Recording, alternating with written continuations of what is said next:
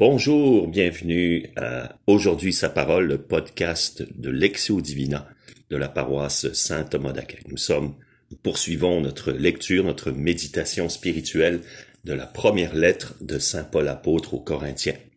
Dans les épisodes précédents, je vous ai proposé d'abord une boîte à outils, c'est-à-dire pour les commençants ou les recommençants, quelle est la méthode de la Lectio Divina, comment entrer dans ce dialogue profond, intime avec le Verbe, la parole de Dieu.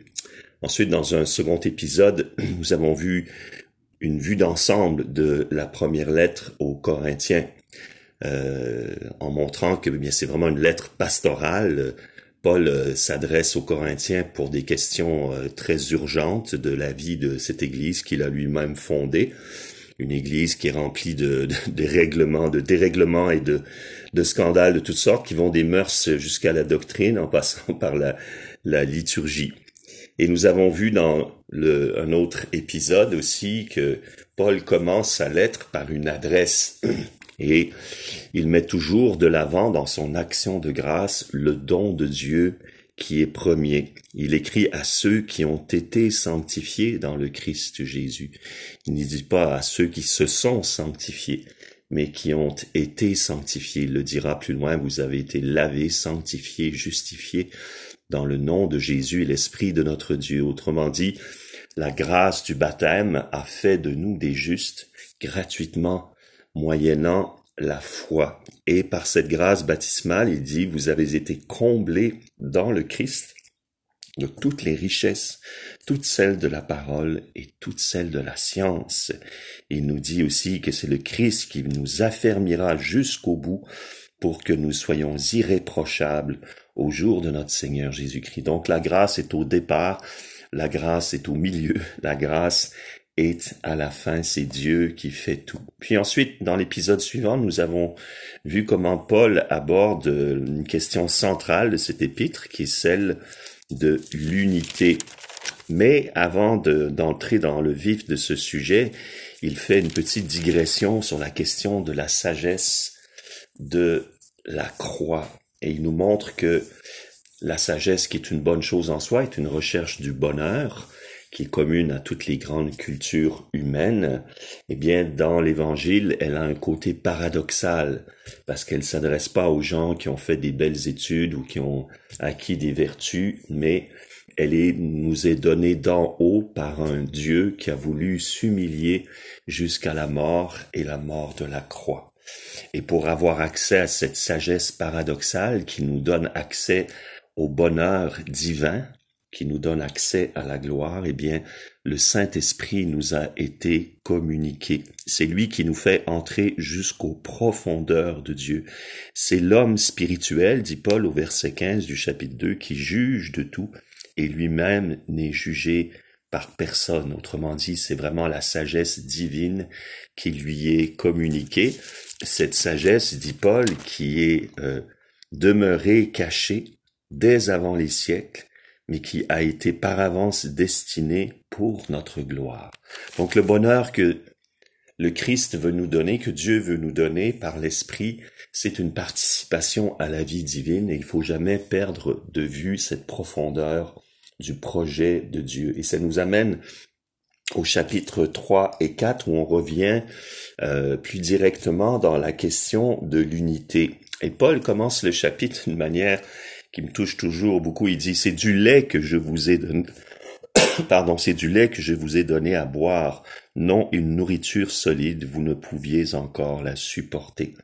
Paul dit que les Corinthiens sont encore plus charnels que spirituels. Pourquoi? Mais parce qu'ils s'attachent à des personnes humaines plus que à Dieu. Et il dit, ben voilà, vous vous attachez à Paul, Képhas, Apollos, et même il y a un parti du Christ, comme si le Christ était un, une des stars à laquelle on voulait euh, adhérer, un des maîtres ou un des gourous. Alors Paul veut les faire entrer dans la profondeur de la sagesse de Dieu. Et je suis frappé en relisant ce chapitre 3 comment en fait il a une structure trinitaire. Il va dire, moi j'ai planté, Apollos a arrosé, mais c'est Dieu qui donnait la croissance. Un peu plus loin au verset 11, de fondement, nul n'en peut poser d'autre que celui qui s'y trouve, c'est-à-dire Jésus-Christ. Et au verset 16, ne savez-vous pas que vous êtes un temple de Dieu, que l'Esprit de Dieu habite en vous? Donc Dieu, le Père, qui donne la croissance, le Fils qui est le fondement, et l'Esprit qui habite cette Église, qui la sanctifie. Voilà la réalité vers laquelle euh, doivent pointer les Corinthiens, pas la superficialité, la mondanité des parties. Et c'est curieux de voir qu'il y a comme un balancement trinitaire au lieu de Paul, Képhas et Saul, on a le Père, le Fils et le Saint-Esprit. Et Paul dit, mais qui sont d'ailleurs Paul, Képhas et euh, Paul, et Apollos? Eh bien, il dit très clairement au verset 5, des serviteurs par qui vous avez embrassé la foi, et chacun d'eux selon ce que le Seigneur lui a donné. Donc, euh, ces apôtres, ces missionnaires ne sont que des instruments de Dieu. Euh, et donc, euh, moi j'ai planté, Apollos arrosé, mais c'est Dieu qui donnait la croissance, car nous sommes les coopérateurs de Dieu, vous êtes le champ de Dieu, l'édifice de Dieu. Donc, des serviteurs, que nul ne se glorifie, dit-il au verset 21, dans les hommes, car tout est à vous, soit Paul, soit Apollos, soit Képhas, soit le monde, soit la vie, soit la mort, soit le présent, soit l'avenir. Tout est à vous, mais vous êtes au Christ, et le Christ est à Dieu. Donc Paul prend ici à revers les affirmations des Corinthiens. Moi, je suis à Paul, moi, je suis à Apollos, à Képhas, moi, à Christ. Il dit non, vous n'êtes pas à eux, c'est eux qui sont à vous. Tout est à vous. Tout est au service de votre cheminement vers la gloire, tout est au service de votre appartenance au Christ. Tout est à vous, toutes les richesses de la science de la parole, tout l'apostolat de Paul, Apollos, Képhas, tout cela, c'est pour vous, mais pour que vous soyez au Christ et le Christ soit à Dieu. Donc voilà toujours la visée unique, cette sagesse tenue avant les siècles, elle était préparée pour nous donner la gloire, nous, nous faire participer à la vie divine. Et cette participation, elle commence, frères et sœurs, dès maintenant par notre baptême, par notre vie spirituelle. Quand nous entrons en Lectio Divina, justement, en lisant une page une fois, deux fois ou trois fois, on passe du superficiel au profond.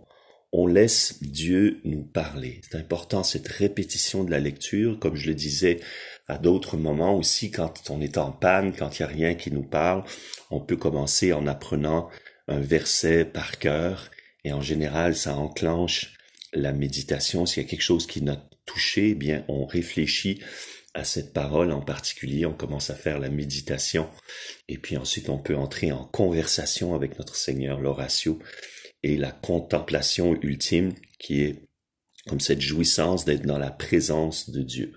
Au niveau méthodologique, on a parlé, on a dit que dans notre Bible, en général, une Bible complète, vous avez à la fin une chronologie qui vous permet de situer la première lettre aux Corinthiens dans l'histoire du christianisme.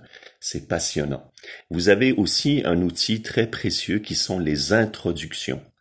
Dans ma Bible, par exemple, avant l'épître aux Romains, qui est la première des épîtres de Paul, Romains, Corinthiens, Corinthiens, Corinthiens, Galates, Éphésiens, etc., eh bien, vous avez une introduction aux épîtres de Saint Paul, et dans cette introduction, on parle évidemment de la première lettre aux Corinthiens. Ça nous donne des éléments historiques, théologiques, euh, textuels qui sont précieux pour comprendre ce que l'on va lire. Même si le but de la Lectio Divina, c'est pas de tout comprendre, mais c'est de se laisser toucher et d'entrer dans ce dialogue, cette contemplation avec le Christ, qui est le Verbe incarné, la parole. Alors je terminerai en faisant une petite prière. Donc Paul nous dit dans chapitre 3 verset 11, De fondement en effet nul n'en peut poser d'autre que celui qui s'y trouve, c'est-à-dire Jésus-Christ. Alors Seigneur, tu nous as dit aussi ailleurs dans une parabole que l'homme qui écoute ta parole et qui la met en pratique est comme celui qui a posé des fondation solide dans le roc, et quand la tempête arrive, le vent souffle et la pluie tombe, les torrents dévalent, la maison est peut-être secouée, mais ne, ne s'écroule pas, qu'elle avait un bon fondement. Alors Seigneur, donne-nous de quitter cette superficialité euh, du monde, cet esprit charnel, pour devenir un homme spirituel, un homme et une femme qui vont au fondement en Jésus-Christ, en écoutant sa parole et en la mettant en pratique. Amen.